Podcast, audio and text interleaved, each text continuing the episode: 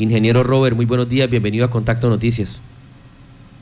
Eh, muy buenos días, Johan. Buenos días, Marta. Un saludo cordial a toda la mesa de trabajo, a Gatico y a, bueno, a, la amable audiencia de Violeta Estéreo.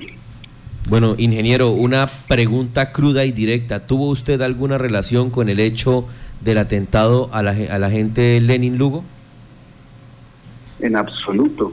No tengo nada que ver en, ni en ese ni en ningún tipo de actos eh, violentos, ni atentados, ni nada. Yo soy una persona de paz, soy una persona que nunca he resuelto mis diferencias a través de la violencia, independientemente de la diferencia que tenga con una u otra persona. Eh, nunca he resuelto ni resolveré, soy una persona totalmente contraria a ese tipo de situaciones.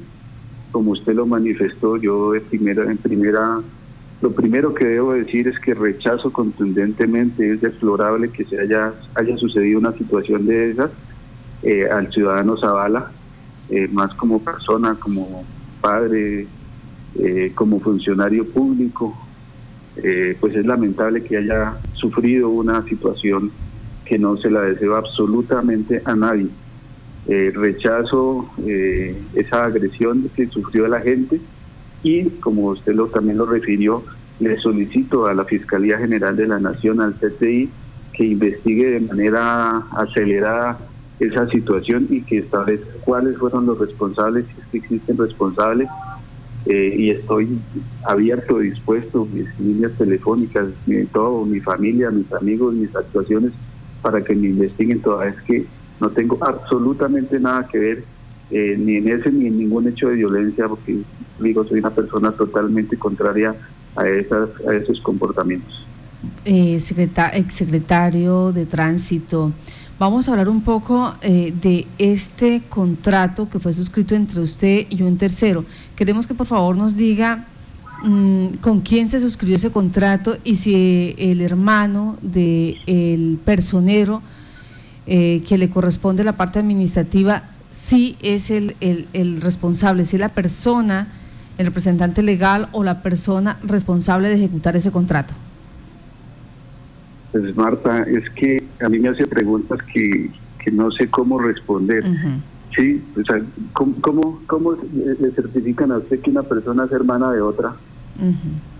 O sea, usted no tiene ni idea si el contratista, el único oferente para ese contrato tenía vínculos. Yo, lo único, yo lo único que te puedo decir es que se llama Freddy Urrutia, Freddy Giovanni Urrutia. ¿sí? Ahora que él sea hermano, primo, eh, hermano político, hermano de, de, padre y madre de medida. Yo no tengo ni la más mínima idea ni me corresponde averiguar, ni responder esa pregunta. El contratista se llama Freddy Giovanni Urrutia y, pues las personas que consideren que es hermano, que no sea hermano, pues yo tengo por qué investigar ni responder los parentescos de absolutamente nadie. Eh, Marta, porque es que yo tengo que responder absolutamente todo. Estás diciendo que ¿por qué contrata con la gobernación? Sí, ¿por qué tengo que responder por qué contrata con la gobernación o con alcaldías? Yo no sé si eso será un delito. Yo no sé por qué engrandecen una profesión de una persona. Yo no sé. Por eso digo, es que eh, yo estoy supremamente molesto con muchos medios de comunicación porque es que eh, de manera irresponsable hacen señalamientos eh, que, no corresponden.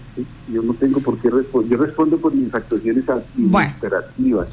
Listo. Y en ese, en ese marco, pues yo tengo que responder a los medios de comunicación y a las autoridades competentes. Perfecto.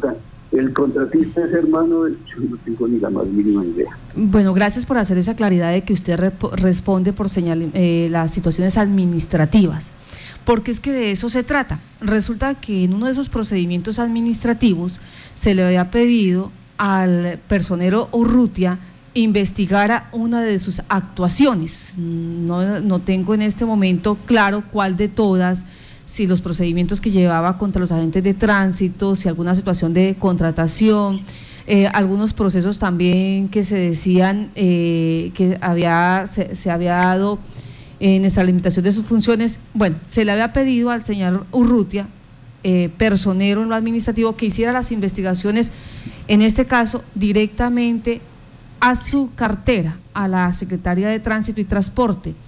Entonces, frente a ese hecho, es que queda el interrogante para la opinión pública mm, de pronto, no sabemos si para los entes de control y para los medios de comunicación. ¿Hay alguna línea que lo vincule a usted al personero eh, para lo administrativo de apellido Urrutia con el contratista o oferente que se quedó con el contrato de chatarrización de motocicletas? Pues, eh, ninguna línea, ¿sí?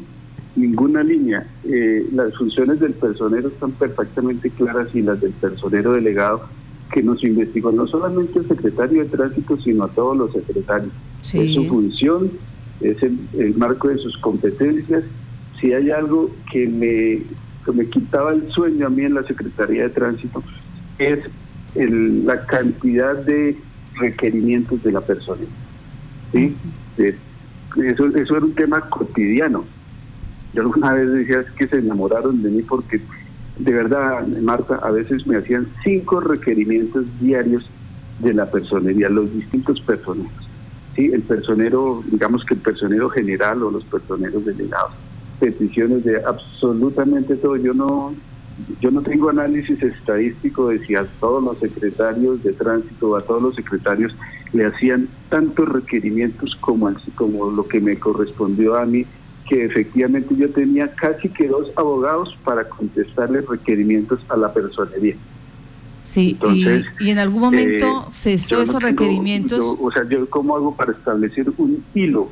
Sí, él me investigó, él me investigó y me investigó y me investigó por todos los lados. Me investigaron por fotomultas, me investigaron por el proceso de las tarifas de las de las de taxis y de transporte público, me investigaron eh, por todas mis actuaciones administrativas, por X, por Y, por, por sospecha me venían investigando en la personal. Y pues allá debe estar las carpetas donde están las investigaciones y pues ese los resultados de eso pues debemos pedírselos a la personería y al personero en particular.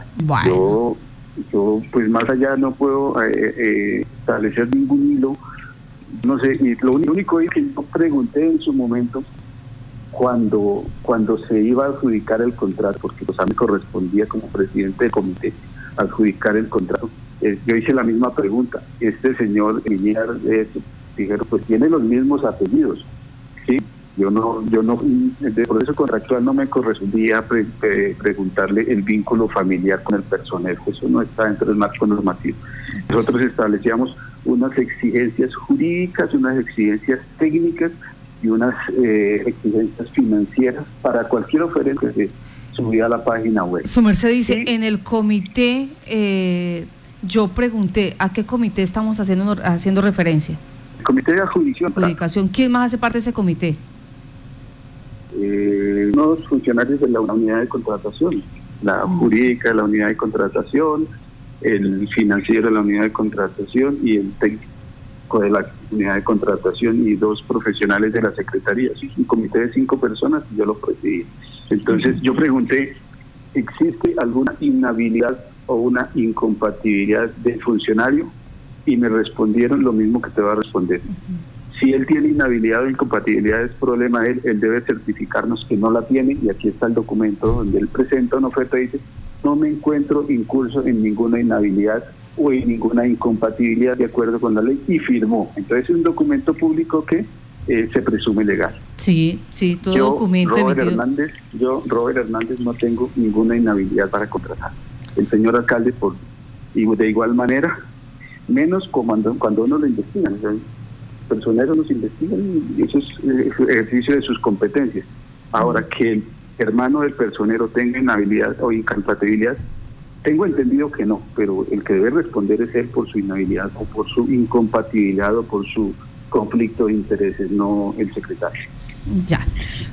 Me, voy por esta, sigo la, misma ruta que usted nos está entregando. Pasa el, el contrato, se suscribe ese contrato. Eh, ¿Qué condiciones tenía el contrato específicas? Porque pareciera entonces, eh, para quienes no lo hemos leído, que el contrato decía que los, las motocicletas podían salir a la venta, como se ha visto y como se han inmovilizado. Las motocicletas no pueden salir a la venta por dos razones. Primero, porque es un contrato de chatarrización. nosotros contratamos una persona jurídica o natural para que disponga finalmente de esos rodantes. Y dos, porque nosotros no vendimos motocicletas, nosotros vendimos chatarra. Eh, así lo valoramos, así lo evaluamos previamente y así salió el proceso de rodantes para chatarra. ¿sí? Es un contrato de compraventa de chatarra. ¿Sí? sí. para nosotros el chatarra, no sé, para el señor contratista y para allá que, lo, que si él hace montajes, si él hace lo que él haga, es responsabilidad de él como contratista. Bueno, y me regreso ahí una partecita. usted, permítame, Johan. Eh, eh, ¿Cómo se hizo usted en ese contrato? Eh, ¿Qué garantías, qué condiciones, qué cláusulas dejó usted para que realmente se cumpliera lo de la chatarrización? O sea, hacer uso del oxicorte, partir las piezas, que éstas quedaran en, un estado que no se pudieran reutilizar para rearmar motos hechizas, eh, estructura se quedó ahí para salvaguardar y proteger esos bienes para que no se generaran los daños que se están viendo en este momento? Pues no sé de qué años estás hablando y estás haciendo unas señalaciones, señalaciones que seguramente tendrás argumentos para hacerlo, porque no conozco esos daños a los que te refieres. Bueno, cuénteme eh, primero los... referirme a qué identifica una motocicleta. O sea, ¿qué es una motocicleta? Una motocicleta no solamente son dos llantas y un esqueleto ahí andando. Sí, cuando estamos hablando de un vehículo automotor, sí, pues se refiere a una serie de distintivos y elementos que hacen que eso eh, sea eh, una que se pueda considerar como motocicleta y que pueda entrar al ordenamiento jurídico como una eh, motocicleta. Es decir, para que alguien pueda rodar por la ciudad debe tener no solamente el, elemento, el mueble, digamos el aparato, sino que tiene que cumplir unos requisitos, es que efectivamente esté matriculado, sí, que sea legal, que tenga factura, que esté, que tenga una placa, que tenga una licencia de tránsito. ¿sí? Entonces nosotros, eso que entregamos como chatarra, pues no tiene licencia de tránsito, no es considerado rodante porque no tiene los guarismos, es decir, no tiene número de motor, no tiene número de chasis y no tiene placa. De hecho, que entonces ese chasis que ustedes llaman como chasis de motocicleta para nosotros es kilos de chatarra, por eso lo entregamos como chatarra.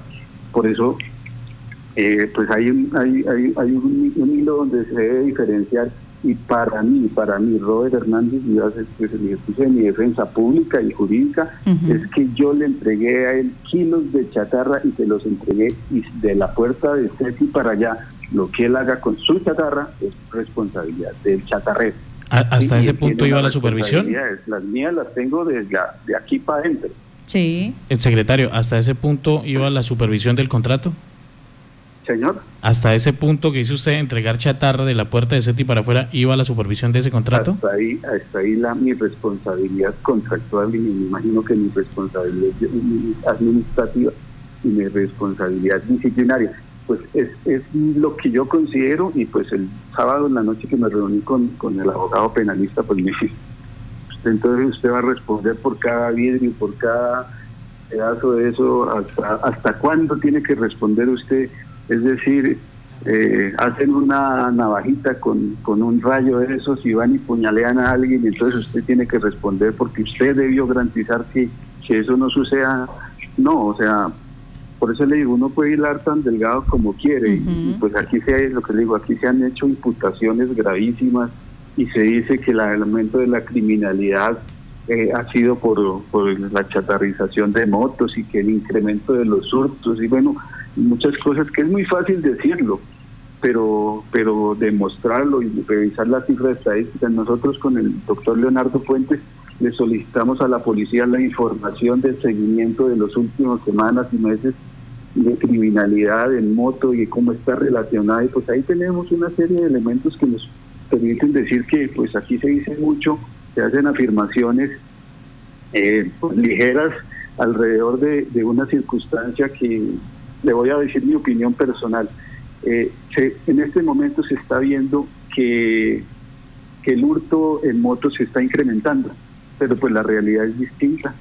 Los números están ahí, porque lo que, lo que uno puede observar es que con el gobierno del doctor Luis Eduardo Castro, que tiene como pilar central la seguridad, pues la gente como que dice, oiga, como que este alcalde sí está haciendo algo por la seguridad, pues yo voy a denunciar, yo voy a ser visible, y pues las redes se están convirtiendo en un instrumento válido de denuncia y pues está viendo que efectivamente eh, como que la criminalidad, criminalidad se aumentó.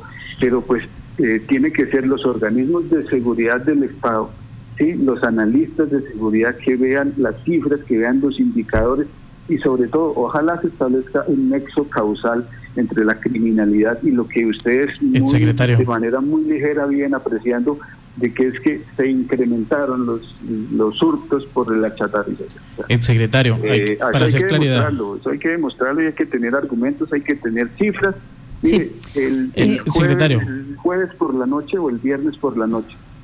Para hacer claridad, su nombre sale... Un compañero de ustedes, disculpen, un compañero de ustedes salió con, con una nota, otra moto de las chatarrizadas eh, que fue en un delito. Sin efectivamente hacer la comparación de, la, de los de los guarismos, si efectivamente tenía guarismos, si ese guarismo correspondía a una motocicleta de esos, pero ya estamos haciendo ese tipo de señalamientos que son supremamente dañinos porque dejan en el ambiente que efectivamente hay 1.575 motos rodando por Yopal, incrementando la delincuencia. Eso también es irresponsable porque todos tenemos una responsabilidad social secretario. a la hora de hacer ese tipo de... Permítanos un momento. Eh, para hacer claridad, su nombre sale a relucir en esos temas cuando el agente de tránsito eh, anuncia o hace eh, público que hay una denuncia en fiscalía en contra suya. Ahí es donde pues se nombra al secretario de tránsito del municipio. Y segundo, quisiera saber dentro del contrato, para hacer claridad, hasta la puerta que dice usted que entrega los elementos, ¿cómo debían salir esas motocicletas? ¿Cómo debían salir de ahí, del parqueadero de SETI? Yo conocí la denuncia del señor Zavala de que me había denunciado el día del, al otro día del atentado por medios de comunicación. A mí la fiscalía no me ha notificado de absolutamente nada, yo no conocía el tema. Es decir, conocí los dos hechos. Sí.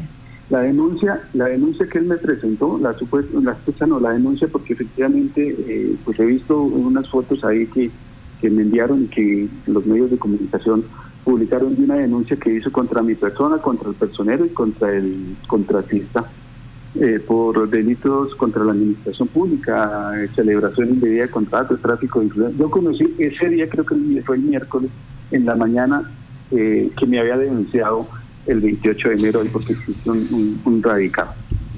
Eh, y conocí pues lo del atentado por los medios de comunicación porque yo estoy residiendo en la ciudad de Bogotá. eso fue para contestar lo primero.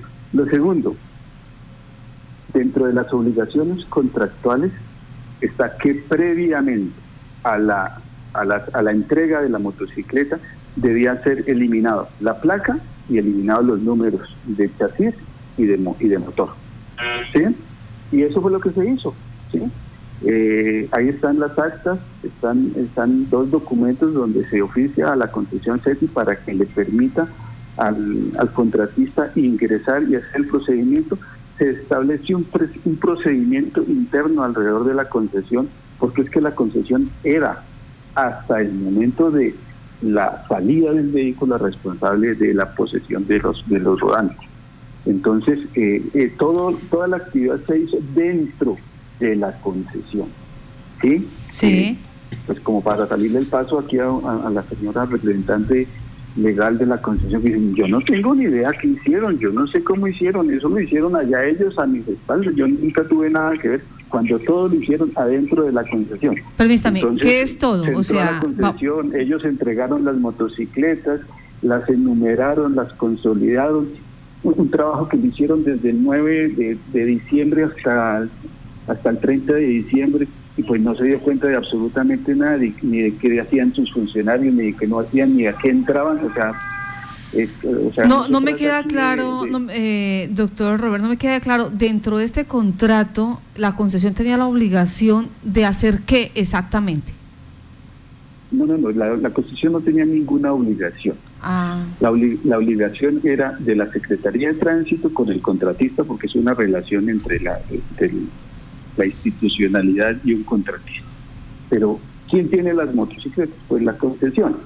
¿Sí? Independientemente, yo como secretario no podría ir a coger una moto y decirle, muestre para acá esta moto que es mía. No tiene que haber existido un procedimiento. Por eso a mí me toca notificar a la concesión de que se adjudicó el contrato y que a partir de la fecha debería permitirle el ingreso a unos al, contratista para que hiciera el procedimiento siguiente, sí, de acuerdo con el con el contrato, que es eh, entregarle las motos que estaban previamente, eh, como se le dice, eh, fragmentadas, o sea, arrinconadas, digamos, en un lugar, y tenían que ser, eh, haberse las, haberle sido entregadas al, al contratista, porque las motos las entregaba la concesión. Sí. Ingeniero. Ella, los tenía en su posesión. La obligación contractual, la obligación contractual era que el contratista, sí, a través de sus propios medios, debía eliminar los guarismos. Entonces, ¿cómo era el procedimiento? Él decía, me voy a llevar 60 motos hoy, entonces iban y las sacaban de allá, ¿sí? Le, con cincel y maceta le eliminaban la placa, ¿sí? se la quitaban y se hacían los arrumes de... Por eso, eh, imagine que la, eh, se dice que el, que el contratista no ha devuelto las placas, ¿sí? Se atreven a decir, el contratista no ha devuelto las placas, tiene poco de placas, cuando las placas nunca salieron de la construcción CETI. Él cogía las placas, las quitaba de la, del rodante y las arrumaban ahí. ¿Esas placas no deben ser destruidas? De la concesión, nunca salieron de la concesión. Es decir, siempre han estado en custodia de la concesión CETI, es decir, de la Secretaría de Tránsito. Y posteriormente eliminaban el guarismo a través de un motor tool, lo cogían y quitaban el número de motor y el número de chasis. Ahí, en el momento en que un rodante no tiene guarismo, es decir, no tiene número de motor, número de chasis y no tiene placa, pues no es una moto, es un poco de chatarra.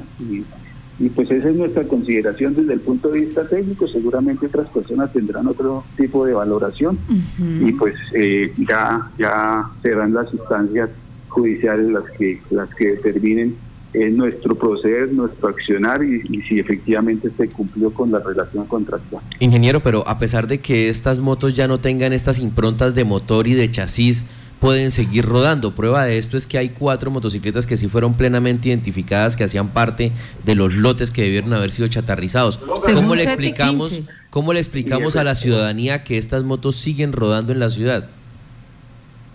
Pues efectivamente eso debe ser materia de investigación, qué fue lo que pasó, dónde, dónde si efectivamente eh, se permitió eh, que esas motos no se les eliminaba el guarismo o, o, que no se les eliminó bien. Por eso le digo, eh, hay, que, ese número de que existen cuatro lo conozco por ustedes, ¿sí? porque ahorita me lo acaban de referenciar. Yo he escuchado que dicen que las motos que ya, bueno, ya hay cuatro, pero tengo algo para decirle, Johan. El informe del contratista y el informe de la interventoría tienen una diferencia de cinco motocicletas. El contratista dice que recibió 1.570 y la concesión dice que entregó 1.575. Entonces, ahí hay una diferencia de cinco motos que eh, voy a solicitar la, la, investigación a los entes correspondientes, eh, porque a mí la, la interventoría me entrega una relación de las motos entregadas y me entrega un listado de 1.575 y 16 vehículos entregados. Creo que hay que ampliar esa...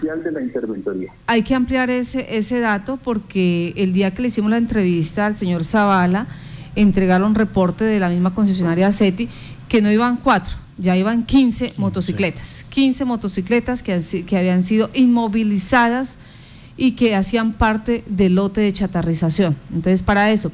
Pero yo eh, me regreso un poco a la situación de la placa, el número de chasis, el guarismo y el motor.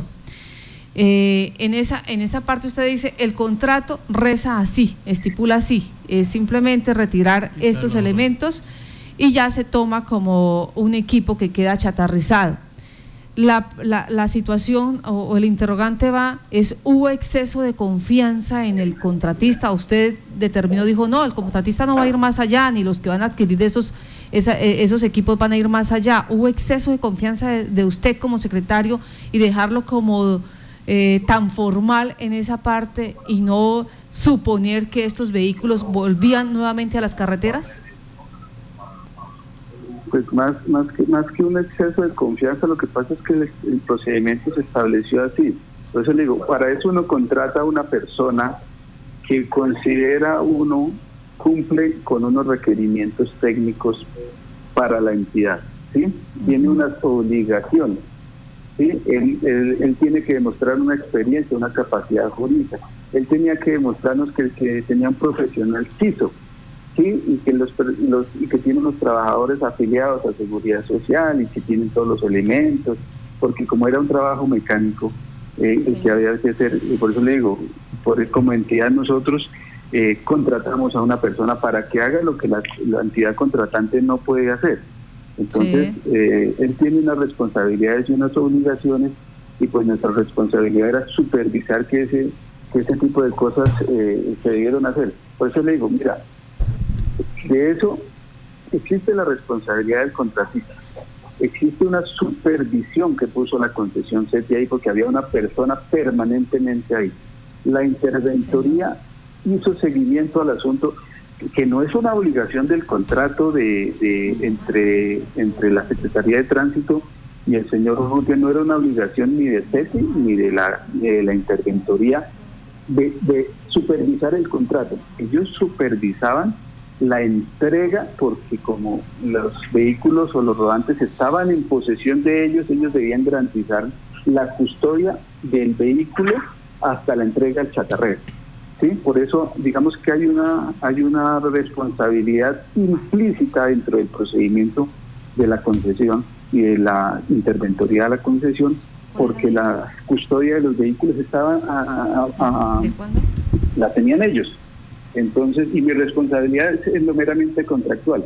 Yo establecí unos procedimientos, hice unos seguimientos, hice una visita eh, de seguimiento a eso, recalqué con el contratista, pues eh, allá se hizo. Ahora, que haya una o dos motos que no se haya eliminado bien el guarismo, que el contratista le haya permitido ligerezas ahí en ese, en ese tema, pues habría que determinar las responsabilidades y yo como funcionario tendré que responder si efectivamente en la órbita de mis competencias de supervisión eh, digo hubo un exceso de confianza. Y pues responderé por ese tipo de actuaciones. Si es que la, los, los entes de control en los entes de investigación pues me imputan una responsabilidad, pues a mí me corresponde responder, yo no tengo ningún problema, yo respondo por mis acciones y por mis omisiones y pues estaré presto a responder ante las autoridades, pues ante los medios, claro, aquí estoy respondiendo por todas las eh, pues todas las observaciones que ustedes respetuosamente me hacen, seguramente en algunas tendremos eh,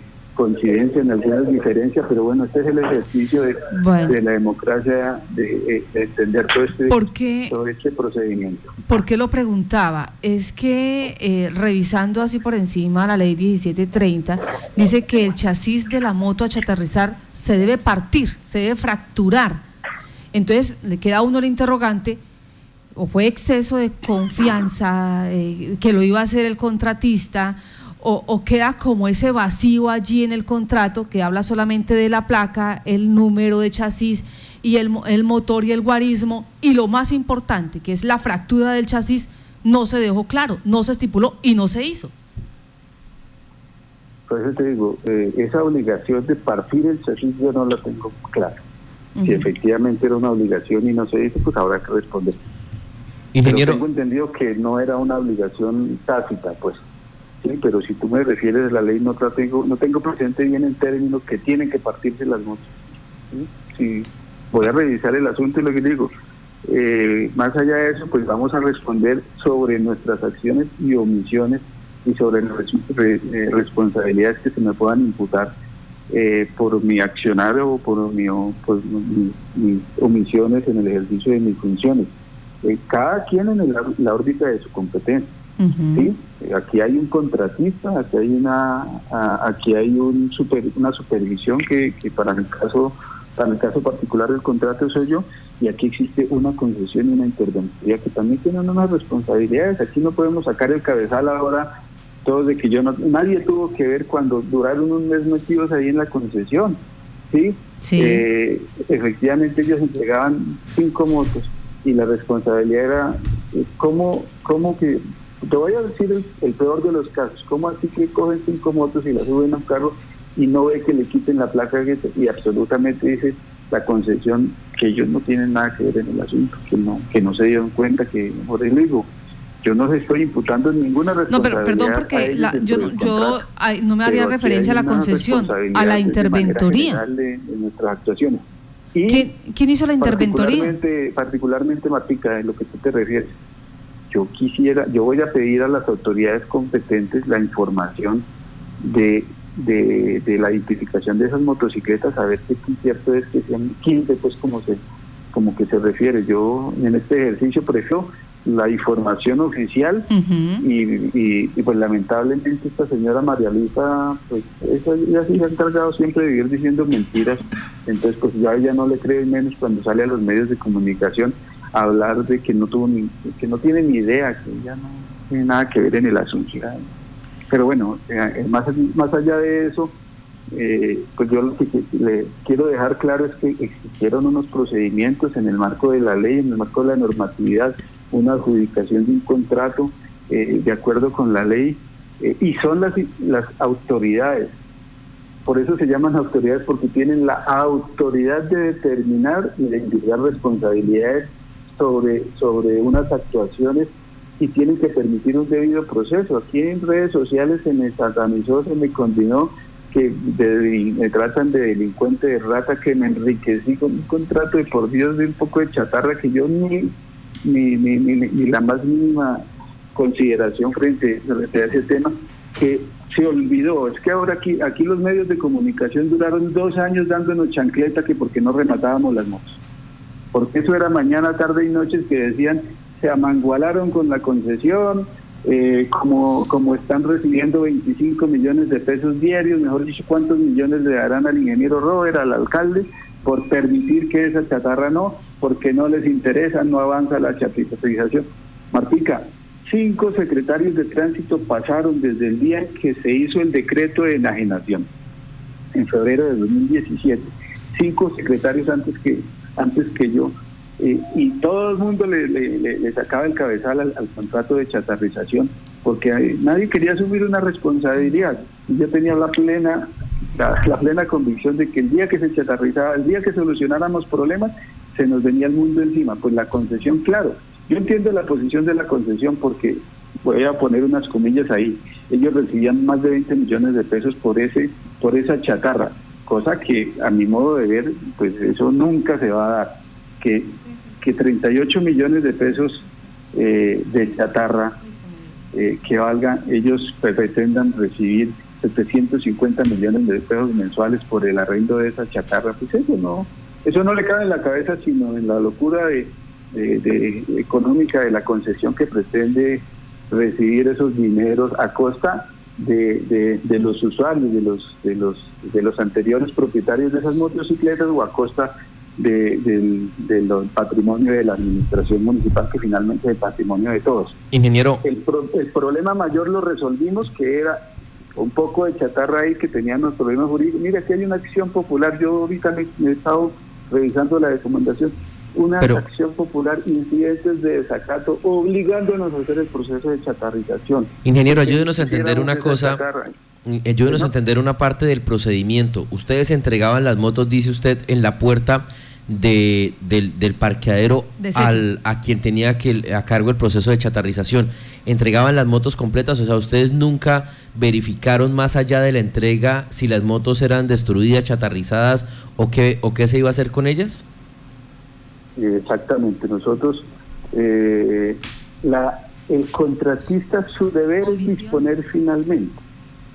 ¿sí? Su deber. Nosotros se las entregamos para que él haga disposición final porque él es un chatarrero. ¿sí? Nosotros no, se lo, no le vendimos a eso a una empresa comercializadora de motocicletas. Nosotros, nosotros no sacamos un proceso para comercializar motocicletas. Nosotros contratamos un chatarrero, ¿sí? que es la persona que se dedica a comprar chatarra y a comercializar chatarra. Entonces, por eso le digo, ese es el marco normativo. Ahora, estamos en Colombia, estamos en el país del Sagrado Corazón y pues, seguramente sucederán muchas cosas y el señor chatarrero, no estoy haciendo de manera despectiva, sino porque es un contrato de chatarrización, pues debe disponer finalmente todos los elementos eh, que se le entregaron, ¿sí? Como se dispone la eso, eso, me hace caer en la cuenta. ¿Usted confrontó al contratista de la chatarrización? ¿Le dijo qué pasó? Mire estas denuncias, ¿qué ha sucedido? ¿Por qué están estos rodantes? ¿Usted tuvo esa oportunidad? ¿Usted ha hablado con él? Efectivamente. ¿Y qué dice el señor? Me comunico, me comunico, me comuniqué con él. Eh, más, eh, es más, te voy a decir eh, un tema de procedimiento. Yo nunca me reuní con el, con el contratista, porque el contratista a través de un documento entregó toda la responsabilidad al señor, al señor Eduardo, que es con la persona que yo finalmente me entendí. Ya. ¿Sí? que era el representante del contratista, dio un, un, poder donde yo eh, eh, le entrego todo el poder al señor Eduardo, no recuerdo la apellido, y yo lo llamé, venga hermano, ¿qué fue lo que pasó? No sé qué. Y él dice, ingeniero, eso no es cierto, vamos a demostrarlo, porque yo le dije, aquí hay unas responsabilidades graves y si se llega a demostrar que efectivamente han sucedido ese tipo de cosas. O sea, está tranquilo. O sea, ¿usted es consciente de que hay responsabilidades graves si se llega a demostrar esto? Claro, eso me digo, si efectivamente pues... que hay 15 motocicletas y que están plenamente identificadas, pues algo, algo pasó y, seguramente por eso si yo tengo una responsabilidad disciplinaria, o una responsabilidad administrativa, o como, o como dicen, yo por eso me digo, hay responsabilidad penal frente a eso. Sí. frente al procedimiento administrativo, pues una falla administrativa. Ahora que me digan que por eso es que la moto fue robo, la persona fue robo, ahí hay un largo trecho. Mi responsabilidad administrativa la tengo Bueno, secretario, le damos las exsecretario, le damos las gracias a usted por estar en contacto noticias. Por cuestión de tiempo nos toca hasta aquí. Vamos a tratar de hacer contacto con el contratista. Llama la atención ese presunto vínculo con el hermano eh, personero delegado para la función administrativa, que es el que tiene que estar bajo la, tutoría y el cuidado de todo lo público. Eh, quedamos pendientes, eh, doctor Robert Asís Hernández, que tenga buen día. Gracias, Marta. Saludos, Johan, y a toda la comunidad. Muchas gracias.